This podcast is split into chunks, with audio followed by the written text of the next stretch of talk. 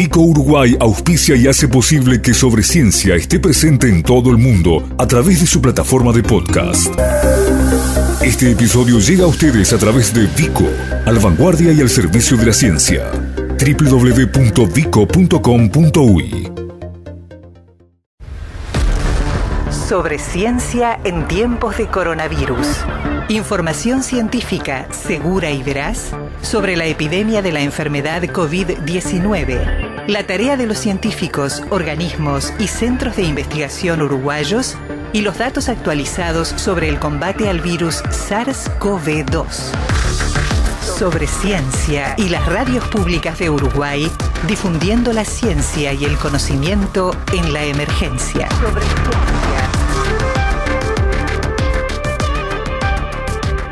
Y bueno, y esto que viene siendo un espacio que renovamos de alguna manera, que adecuamos a, las demandas y a las necesidades de información certera, clara, científica, fidedigna y confiable sobre esta epidemia, este nuevo tipo de coronavirus, de este SARS-CoV-2 que produce, como ustedes saben, la enfermedad COVID-19. Bueno, seguimos recibiendo por nuestro WhatsApp los, las consultas, en este caso mm, eh, preferimos este método, ¿no? En formato de audio, por parte de ustedes sobre lo que quieren saber, lo que les preocupa en torno a esta enfermedad. Eh, tenemos dos consultas hoy. La primera la envió Fernando desde Punta del Este. Hola, tengo una pregunta que he buscado por toda la red, por todos lados, por todos los portales y las noticias y, no he logrado la respuesta. Eh, ¿A partir de cuándo una persona que se contagia empieza a contagiar? Es decir, eh, yo me contagio hoy. Hoy me encontré con alguien en la calle, estuve hablando, me contagié, me contagié porque estuve muy cerca. Yo me voy. Ya, eh, ¿cuánto tiempo pasa antes de que yo empiece a contagiar a los que están alrededor mío?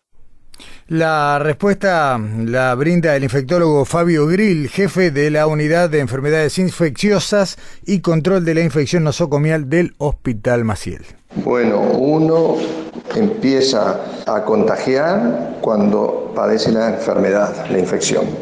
Es decir, si yo estoy en contacto con una persona que está infectada y tengo contacto estrecho, me estornuda, etcétera, a partir de ahí yo empiezo mi proceso de infección. Es un periodo que se llama incubación y un periodo de infección. ¿sí? O sea que yo a partir de ese momento yo puedo ser puedo transmitir potencialmente la infección. ¿sí? Eh, hay, que, decir que esta es una enfermedad nueva, que se está conociendo muchas cosas y entre ellas se está diciendo que una persona aún en periodo asintomático es potencialmente capaz de contaminar a otra o contagiar a otra persona. ¿sí? A veces es muy difícil determinar lo que es asintomático con sintomático porque a veces los síntomas son muy muy leves y uno está contagiando. ¿De acuerdo? En suma, después que uno tiene contacto con una persona que está corriendo la infección, uno se coloniza de ese virus y rápidamente empieza a ser potencialmente contagiante. Por eso las medidas de aislamiento o de cuarentena son tan importantes. Y a la segunda pregunta que le damos respuesta hoy la envía Alberto desde Piriápolis. Hola, sí, buenos días. Gracias por, por, atenderme. Yo quería saber qué porcentaje de las personas infectadas que desarrollan la enfermedad tienen necesidad del respirador artificial. Gracias. La respuesta la obtuvimos de Natalia Goñi, investigadora grado 3 PDCIVA, especialista en virus respiratorios. De cada 100 casos de enfermedad por COVID-19, 80 permanecerán en sus casas sin necesidad de recurrir a los hospitales. O sea que el 80% permanece en sus casas. El 20% restante podría llegar a requerir eh, internación y dentro de ese 20% restante, un 5% podría estar necesitando de cuidados críticos. Eh, vamos a ir más o menos con esta cadencia, recibiendo vuestras consultas y de alguna manera tratando de trasladarlas. Ya mm, ahora pasaremos para el día lunes, pero la vía para sus consultas o mensajes es la siguiente. ¿Tiene dudas sobre el coronavirus? Sobre ciencia, habilita el WhatsApp 098 2243 32 para recibir sus audios con preguntas sobre la epidemia, las que serán respondidas por los principales expertos de Uruguay. WhatsApp especial de Sobre Ciencia 098 22 32 Y hoy nos vamos a detener en una institución que eh, a primera vista tal vez uno no la relaciona 100% con este tema, sin embargo, está haciendo aportes potentísimos por un montón de lados. Por un lado, por equipamiento de alta tecnología, por otro lado, por recursos materiales y humanos, y por otro lado, porque no hay que olvidarse que el coronavirus eh, es cualquiera de sus variedades, es fundamentalmente un tipo de virus que eh, cree que se da más en animales que en seres humanos y bueno, hay algunas mutaciones que han pasado al ser humano y han generado los problemas de los que estamos hablando, pero eh, nos vamos a detener en el Instituto Nacional de Investigación Agropecuaria, en el INIA.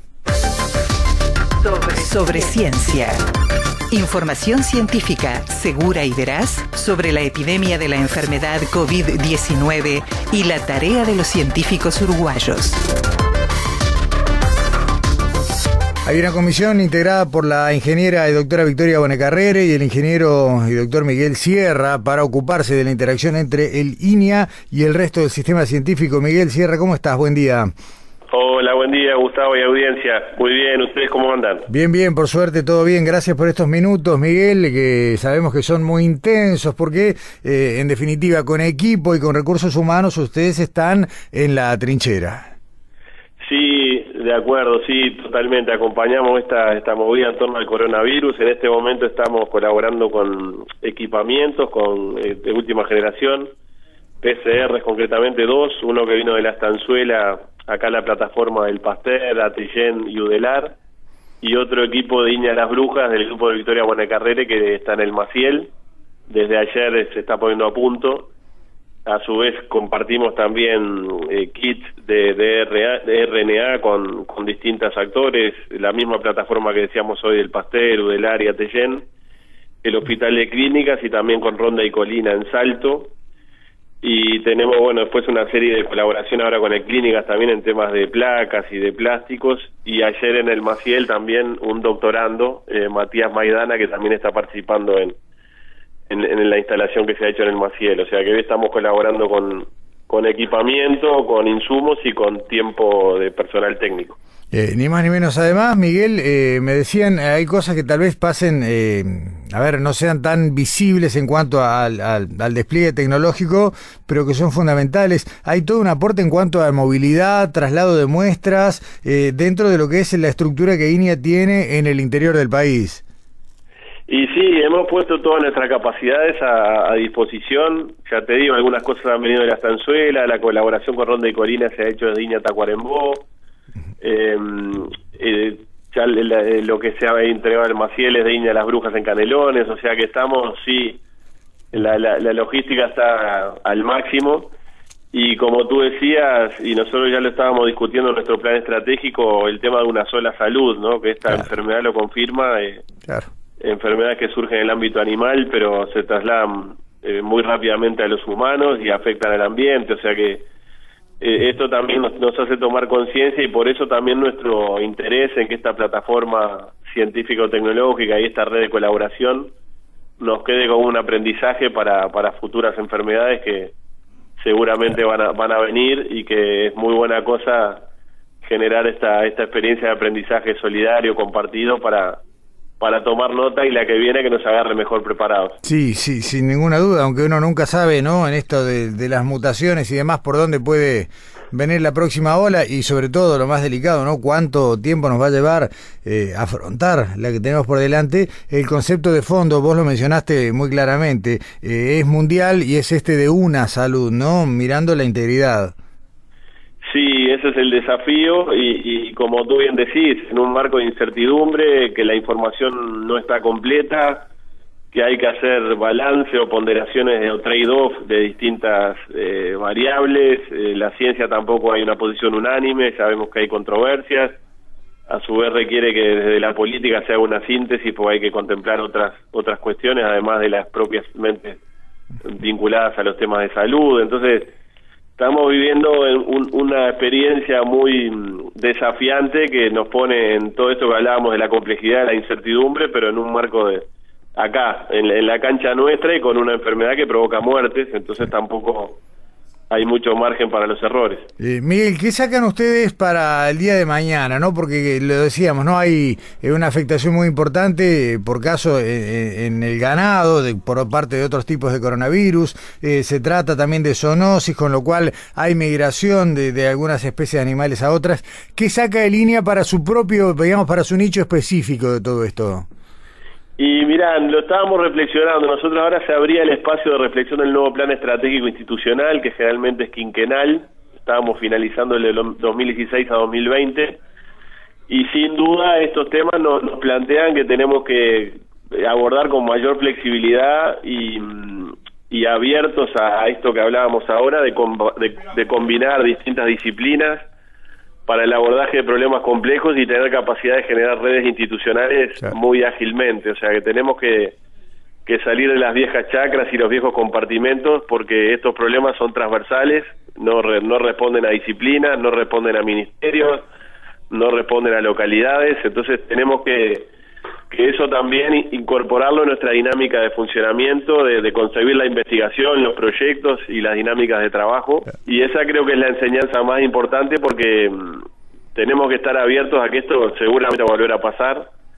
Entonces bueno, nos queda como una enseñanza de las dificultades cuando uno está tabicado o, o, mirando solo su, su, su área disciplinar o su institución para abordar estos estos problemas que necesariamente son transversales y, y que requieren también urgencia, apertura mental y agilidad en, la resolución. ¿no? Está claro. Eh, Miguel, eh, un minuto más en tu rol de presidente del CONICIT, del Consejo Nacional de Innovación, Ciencia y Tecnología. Eh, ¿Cómo funciona, cómo viene a hacer su aporte la existencia de justamente esto, ¿no? Organismos que permiten que todas las instituciones interactúen de una manera ágil, más allá de que ahora, bueno, todo está mediado por, por teleconferencias y demás, pero ¿Cuánto aporta la existencia, la preexistencia de estas redes? Y yo creo que es fundamental, porque a, la vez de los temas científico-tecnológicos está la dimensión política y también está la dimensión que tenemos en el CONICIT de los empresarios, los trabajadores, las empresas públicas, o sea, necesariamente sea el CONICIT u otro espacio, yo confío que siga siendo el CONICIT, más allá de las personas que estemos, pero el país precisa una caja de resonancia y un espacio plural donde se integren esas distintas lógicas y abordajes, porque lo hemos visto en esta problemática. Hay, hay temas que son científicos, proyectos que son eh, políticos, de decisiones, de aportes, de redes solidarias, de, cómo contribuyen los actores privados. Entonces, en algún lugar hay que dirimir estos distintos intereses, visiones y puntos de vista y, hay pocas cajas de resonancia de ese tipo en Uruguay. Entonces el CONICIT es una, quizás se puedan generar otras, pero ese espacio entendemos que es fundamental y para esta enfermedad y para otros temas que requieren ese abordaje transdisciplinar, multiinstitucional y con una mirada que, que, combina lo científico con lo político, con lo económico, con lo social. Y, nos parece que es relevante esos espacios eh, y, y entiendo que el CONICIT hoy es ese espacio en Uruguay. Eh, está bien. Miguel, Miguel Sierra, gerente de Innovación y Comunicación del INIA, presidente además del Consejo Nacional de Innovación, Ciencia y Tecnología. Muchísimas gracias por estos minutos y obviamente los canales están abiertos eh, permanentemente. Muchas gracias Gustavo y a las órdenes contigo y con la audiencia. Encantado. Hasta Buen día. Sobre, ciencia. Información científica segura y veraz sobre la epidemia de la enfermedad COVID-19 y la tarea de los científicos uruguayos.